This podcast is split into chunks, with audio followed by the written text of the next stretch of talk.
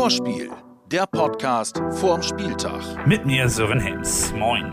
Heute mit dem 19. Spieltag gegen den FC Schalke 04. Hey Leute, herzlich willkommen zum Vorspiel-Podcast, präsentiert von unserem Partner Umbro. Und vor der Woche der Wahrheit, so nenne ich sie mal, will ich jetzt erstmal nochmal das letzte Spiel abfeiern. 4 zu 1 gegen Berlin. Die Hinspielniederlage einfach mal umgedreht. Geil. Ist eine Revanche und deswegen äh, ist das richtig cool. Vier Tore, das sind halt ein Fund, besonders weil es offensiv bei uns ja hier und da nochmal ruckelt, muss man auch sagen. Und auch hinten wurde ein Ausrufezeichen gesetzt. Pavlas macht den Elfmetertöter sauber. Aber ein Teil des Lobs geht auch an unseren Torwarttrainer Kiki Wanda. Ja, ich habe, ich habe vor dem Spiel, vor, vor dem Mittagessen, ich habe mit äh, unserem Torwartcoach mit Kiki ges äh, gesprochen. Genau über Elfmeter, was wir wollten machen. Ich habe gemacht also, und hat geklappt. Ja, das hat wirklich geklappt. Also bitte vor dem Schalke-Spiel auch nochmal mit ihm quatschen, denn jetzt soll es ja weitergehen. Aktuell sind wir sechs Punkte vom Relegationsrang und elf vor den Abstiegsplätzen und wir könnten jetzt wirklich die nächsten Big Points setzen. Gegen Bielefeld und eben diese Woche gegen Schalke. Es kann eine ganz wichtige Woche für uns werden oder wird auf jeden Fall eine wichtige Woche für uns werden. Und ähm, unser Ziel ist klar, dass wir ähm, da uns von den beiden Mannschaften unten weiter absetzen wollen. Außerdem gibt es am Dienstag ja auch noch das Pokalspiel, also wichtige Wochen. Aber wie der Coach immer sagt, Fokus nur auf das nächste Spiel und auf den nächsten Gegner. Die Gegneranalyse. Ja, FC Schalke 04. Da fällt mir als erstes ein. Erstes Bundesliga-Treffen, ja. Äh, ja, genau, Maxi. Das ist natürlich das erste. Als zweites kommt dann. Dann mein Doppelpack auf Schalke. Meinen ersten Doppelpack und meinen einzigen Doppelpack. Okay, okay, wir halten fest. Maxi kann Schalke. Der Club aus dem Pott steht aber natürlich für eine ganze Menge mehr. Schon ein absoluter Traditionsverein und ein Verein, der, ja, der einfach, das ist, das ist, das ist, ist Fußball. Also mit Schalke 04, damit verbindet man Fußball, Emotionen. Deshalb natürlich schon ein Verein, den man sich, ohne damit andere abwerten zu wollen, den man sich äh, natürlich auch in der Bundesliga wünscht. Und deshalb schaut man da auch schon hin und hofft, dass das, ähm, dass das funktioniert. Natürlich auch nicht auf die eigenen Kosten. so weit geht es dann nicht, aber insgesamt. Nee, das nun bitte nicht. Tja, reden wir über die Schalker-Lage. Tabellenschlusslicht mit sieben Punkten. Umgerechnet auf die Drei-Punkte-Regel hatte nur Tasmania Berlin mit vier weniger zu diesem Zeitpunkt. Zuletzt gab es auch drei Niederlagen, davor aber den ersten Saisonsieg gegen Hoffenheim und das deutlich mit 4 zu 0. Und generell präsentiert sich die Mannschaft zuletzt deutlich besser, als es die Lage vielleicht aussagt. Da finde ich, dass man schon einen deutlichen Aufschwung sieht die letzten Wochen. Ähm, haben, äh, haben es geschafft, eine gewisse Stabilität hinzubekommen. Hört sich erstmal komisch an, aber das 0-4 gegen Bayern war kein 0-4. Ähm, sie schaffen es immer mehr, die individuelle Qualität, die ja definitiv in diesem Kader drin ist. Also das sind richtig, richtig gute Spieler. Also wenn man liest, äh, wo Osan Kabak im Gespräch ist, nur mal als Beispiel, wenn man in der Lage ist, einen, einen Spieler wie Seat Kolasinac äh, zu verpflichten, wenn man vorne über normalerweise Unterschiedsspieler verfügt, wie, wie Harit, wie, äh, wie Marc Uth, ähm, Suat Serda, äh, ein potenzieller deutscher Nationalspieler im Mittelfeld, ähm, dann haben sie vorne mit, mit Hoppe jemanden, der äh, momentan durch die Liga so ein bisschen äh, schwebt, extrem viele tiefe Läufe, sehr torgefährlich. Ja, ich gehe davon aus, dass Klaas-Jan Huntelaar dann gegen uns das erste Mal dabei sein wird. Also äh, das ist, äh, ist, ein, ist, ist ein richtig guter Kader und richtig gute Individualisten. Und was sie die letzten Wochen schaffen, ist diese Individualisten besser zu einer Mannschaft zu formen. Das sieht man schon in den Spielen. Also, ganz klar gilt, der S04 darf nicht unterschätzt werden. Man hat es gesehen, sie waren auch bereit dafür, Hoffenheim zu Hause 4 zu 0 zu schlagen. Ja, unterschätzen wäre fatal, weil sonst äh, könnte es uns ähnlich ergehen. Und um da noch was Kleines ranzuhängen, ich weiß, altes Klischee, aber verletzte Tiger sind immer noch am gefährlichsten. Und das gilt auch für verletzte Knapp. Die Schalker, die werden natürlich versuchen, alles reinzuhauen. Ich glaube, dass es auch extrem gefährlich ist, wenn bei den Schalkern so eine, so eine was soll uns noch passieren, Mentalität entsteht. Ähm, ja, lasst uns einfach befreit aufspielen, lasst uns äh, Gas geben. Das, das kann extrem gefährlich sein. Weil im Endeffekt, klar, sie sind auf dem letzten Tabellenplatz, aber irgendwie rechnet keiner mehr mit Schalke. Und das ist, glaube ich, das, was wir auf alle Fälle nicht tun sollten. Wir sollten auf alle Fälle mit Schalke rechnen und das werden wir auch tun am Wochenende. Rechnen müssen wir auch mit neuen Gesichtern. William und Kolasinac wurden als neue Leihspieler geholt. Die größte Geschichte ist aber wohl der 37 Jahre alte Klaas Jan Huntelaar. Man sollte ihn nie aus dem Auge lassen. Ähm, Ich würde ihn da so ein Stück weit auch mit, mit Claudio Pizarro vergleichen. Naja, Clemens. Ich würde mal sagen, das ist ein bisschen so, als würde man Pizarro bei Wish bestellen. Pizza bleibt halt eben Pizza und ist unvergleichbar. Aber jetzt mal ganz ernsthaft. Der Hunter ist auch ein geiler Stürmer und zumindest vom gleichen Typ wie der peruanische Großmeister. Das sind halt diese Stürmer und das ist halt auch eine gewisse Qualität. Die wissen im Endeffekt auch, wo das Tor steht. Das weiß er aus und auch und die dann eben aus, aus nichts was kreieren und was machen. Und, äh, und wenn es nur die C-Spitze ist, die dann nochmal mit äh, ja, oder den Effekt dazu bringt, dass äh, sich die Richtung des Balls verändert. Von daher, er ist unheimlich gefährlich und ihn sollten wir auf alle Fälle im Auge behalten. Und natürlich auch auf alle anderen. Das wäre ganz gut. Eine Gemeinsamkeit haben Werder und Schalke übrigens noch. Beide werden von Umbro gesponsert. Und nicht nur bei uns geht es von unserem Partner Unterstützung für den Podcast. Auch die Schalker haben einen. Bei der aktuellen Folge geht es da auch um Werder gegen Schalke. Unter anderem spricht Legendentorhüter Oliver Reck über die Duelle, die er auf beiden Seiten erlebt hat. Dramatik pur, weil, weil es waren auch gute Mannschaften. Ne?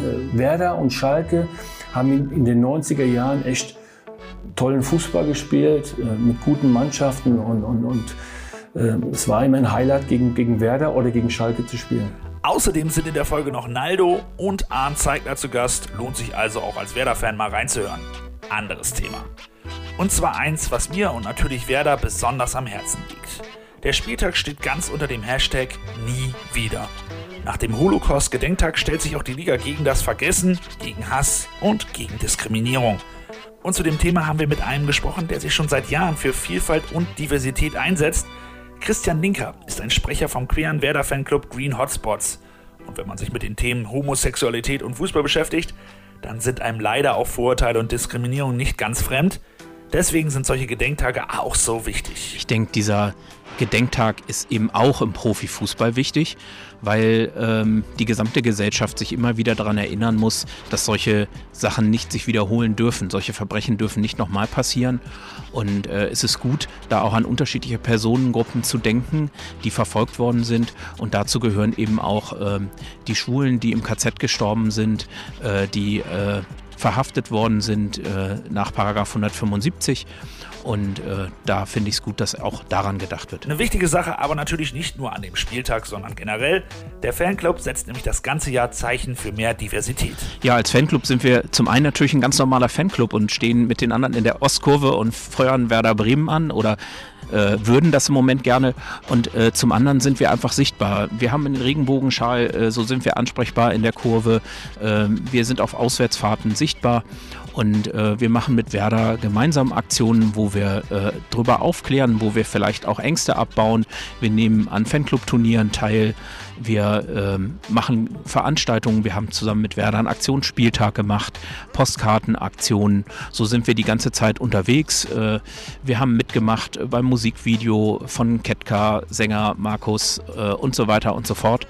Äh, so probieren wir sichtbar zu sein und äh, ein Teil der Kurve zu sein. Und das sind sie. Genauso wie ein Teil von Werder, wie wir alle. Und zu Werder gehört nun mal klare Kante gegen Hass und Diskriminierung.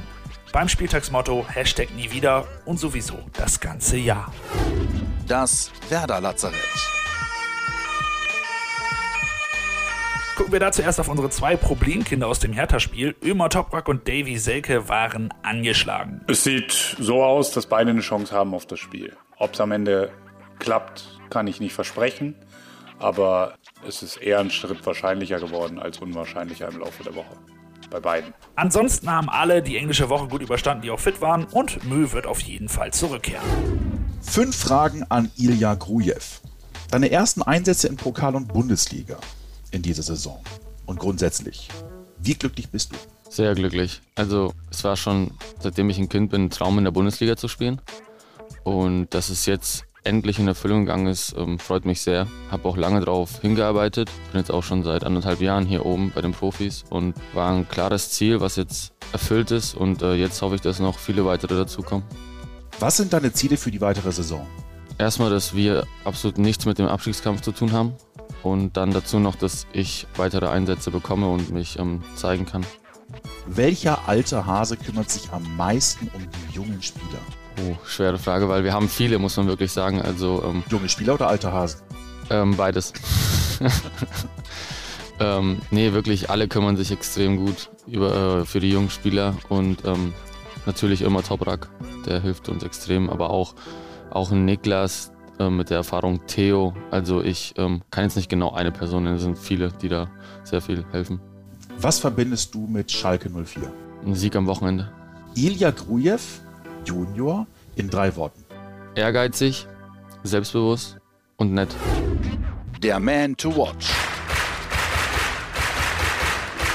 Seltener Move vom Coach. Er hat nach dem Berlin-Spiel eine Startelf-Garantie für Josh Sargent ausgesprochen. Ja, aber wenn man überzeugt ist, muss man ja auch nicht immer taktieren. Ja, und es gibt gute Gründe, warum er überzeugt ist. Also für mich muss man da schon stark dran vorbeigucken, wenn man nicht überzeugt ist von ihm. Also er ist unglaublich komplett schon für sein Alter. Er hat sich weiterentwickelt im Bereich äh, der fußballerischen Komponenten, das heißt Kombinationsspiel, ähm, Räume zu erkennen, Räume anzulaufen. Er ist äh, unglaublich gut da drin und auch sehr fleißig, was das Defensivverhalten angeht. Aber nicht nur fleißig, sondern er macht das einfach auch richtig gut. Er hat sehr viele Ballgewinne aus dem Rücken der Gegenspieler hinaus. Er hat sich in, in dieser Saison insbesondere stark verbessert im Festmachen von, von Chipbällen, ähm, im, im 1 gegen 1 Duell gegen auch körperlich starke Innenverteidiger wie jetzt in Berlin ähm, oder auch davor in Gladbach ist das für ihn nicht mehr zum Problem geworden, sondern er macht da viele Bälle fest. Er ist im Gegenpressing da.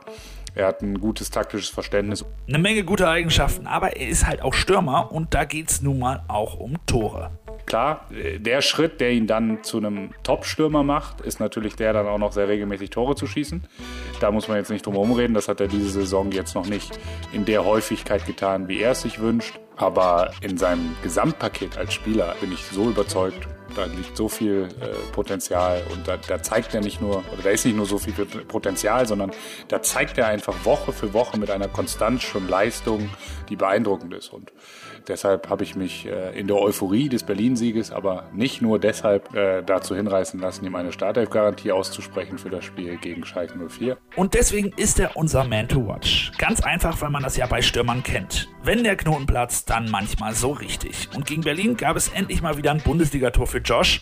Und das muss ich mal eben sagen, was für eins. Eine Drehung, die so ein bisschen Dego-like war und dann einen Strahl abgefeuert, dass Naldo zu Hause geschmunzelt hat. Geiles Tor und einer, der hat sogar vorher gewusst. War super. Und ich habe, ich habe Joshua im Halbzeit gesagt, dass du schießt heute Tor. Und er hat gemacht, so super. Also Gigi, nicht nur mit Kiki sprechen, sondern auch mit Josh. Ach was, weißt du was? Am besten du sprichst gleich mit der gesamten Mannschaft und noch mit dem Coach. Und wir vom Vorspiel-Podcast, wir lassen jetzt sprechen. Und zwar zum Schluss die wohl größte Lichtgestalt aus der Werder-Schalke-Geschichte. Hier ist er, Ayrton. Das ist Kugelblitz, das ist Ayrton-Anekdote. Uh, Papa, grün-weiß gegen blau-weiß, das ist geil. Ja, total Werder Bremen. Natürlich, Werder Bremen zu Hause gegen Schalke ist Werder Bremen. Macht nicht so viel Erzähl für dieses Spiel. Schalke momentan ist gar nichts. Das kann keine Mannschaft für erste Liga, das kann keine Mannschaft für Schalke-Trikot. Tut weh, aber Differenz, die Unterschied, dass ich liebe mehr Werder Bremen. Werder Bremen steht mehr in meinem Herz. Aber Schalke ist auch in meinem Herz. Ich habe ein Jahr mit Schalke gespielt, eine super gespielt, eine super Saison mit Schalke 04. Und ich kenne ein bisschen Schalke 04 von diesen Kämpfen, diese Arbeit, diese. Ne? Und heute, fünf, sechs oder sieben Spiele von Schalke 04, du denkst, dass ich spiele für eine Regionalliga, kann sein. Zweikampf verloren, keine Pass, keine Körpersprache. Äh, ich verstehe nicht, was diese Mannschaft ist. Diese Mannschaft muss, die alle Spieler sagen, hey, hallo, ich spiele für Schalke hier, das steht hier, Schalke 04. Nicht steht, brasilianische Mannschaft kann sein. Sage, nein, das ist Schalke 04. Muss er Power. Eine große, große Katastrophe. Das ist schade, das ist so, so schade und heute wäre gewinnt locker. Warum? Also, wäre besser. Vorspiel, der Podcast vorm Spieltag. Jetzt abonnieren und keine Folge mehr verpassen.